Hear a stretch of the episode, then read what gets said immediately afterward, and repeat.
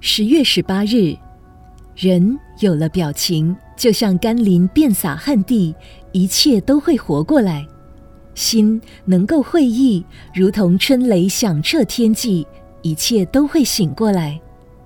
现在这个时代是个有声音的世界，讲话要大声；这个时代是个有彩色的世界，你的脸上要有笑容，笑容就是彩色。这个时代是个有动作的世界，你要有动作，才表示你是一个活着的人。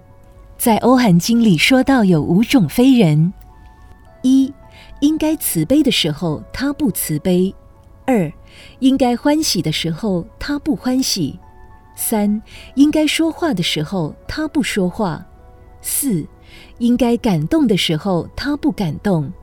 五，应该活跃的时候，他不活跃。过去佛陀也经常对这种非人感到无可奈何。我们平时见到一只小猫，它也会对我们咪咪叫；我们见到一只小狗，它也会对着我们摇摇尾巴。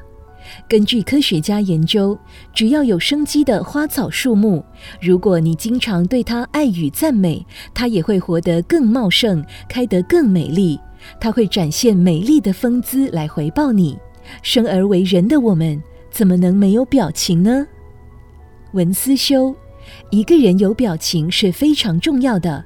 为了自己的前途，也为了带给身旁的人欢喜，请稍露一点表情吧。每日同一时段与您相约有声书香。